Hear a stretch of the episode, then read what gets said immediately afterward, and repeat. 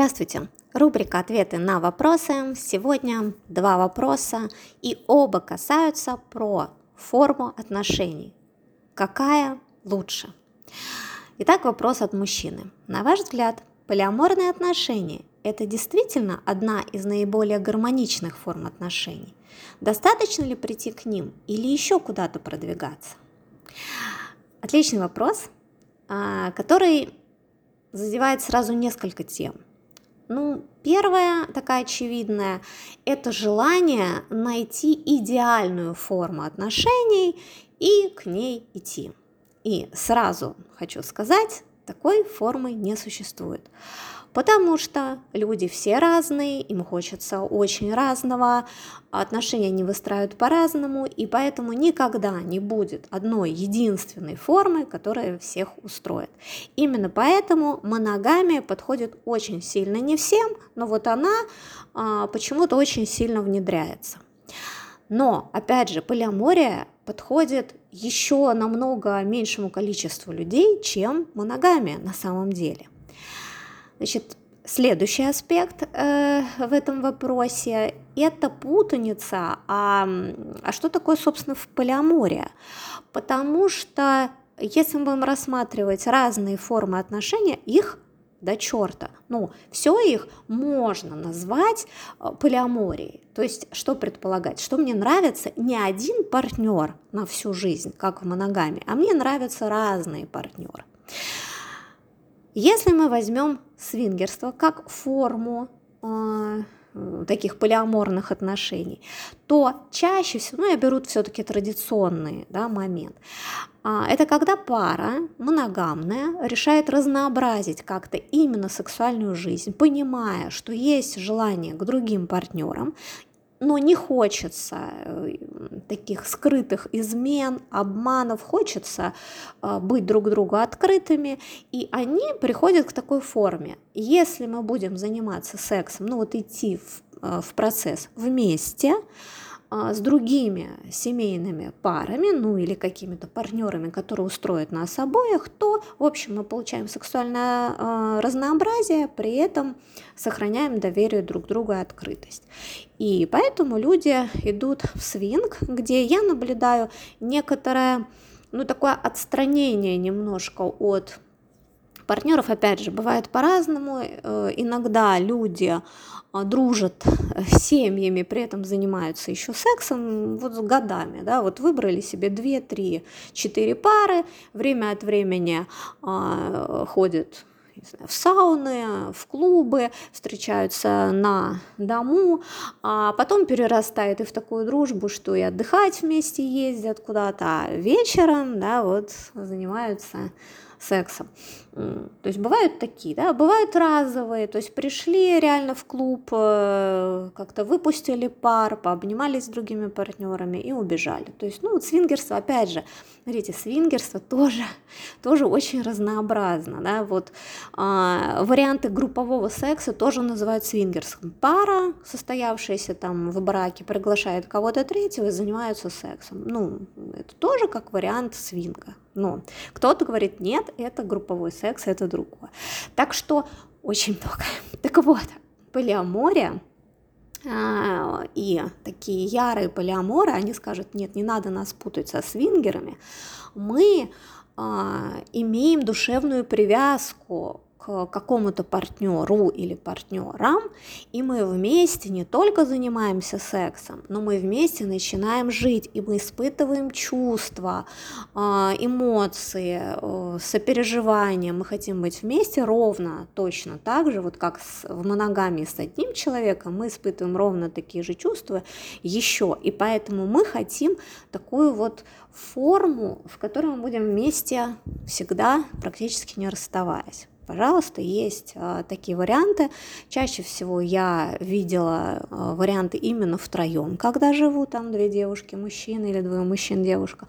Но бывают и варианты, то, что мы называем шведские семьи, парами живут или в пятером, то есть бывают и такие варианты. Вот у них такие состоявшиеся семьи, и там э, есть помимо секса вот что-то еще.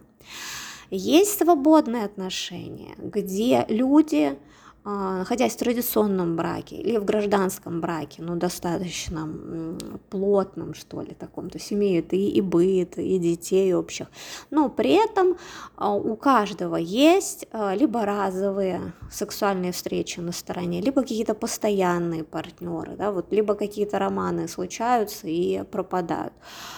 Такая форма, то есть ее тоже не назовешь, ну, полиаморией вот в том варианте, ну, в котором перед этим я вам рассказывала, а, такие ортодоксальные полиаморы скажут, нет, это вот совсем другое. То есть, смотрите, даже описание этих форм отношений заняло у меня очень много времени, а в каждой из этой форм есть еще свои нюансы. И я не могу вам сказать, что будет для вас лучше. В каждой форме есть свои плюсы, есть минусы, и только вы сами а, попробовав что-то или так даже чисто гипотетически применив к себе а, то, что я рассказала, что у вас больше откликается, то и ваше. И возникает вопрос, можно ли быть счастливым в традиционных отношениях моногамных? Конечно, можно. Я знаю пары, которые достаточно долго живут вместе, при этом испытывают друг другу и сексуальное желание, и душевную близость, и желание там разговаривать и творить вместе и так далее.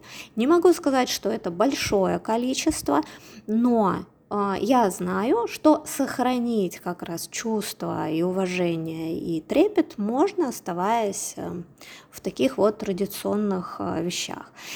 У меня как раз на эту тему курс, курсы «Душевный секс» и «Душевный секс 2». Он про уровни отношений именно в паре, то есть когда двое людей живут вместе, там, ну, расписаны или не расписаны, и вот что там подводные камни, как можно отношения улучшить, чтобы они долго приносили удовольствие. То есть почему нет?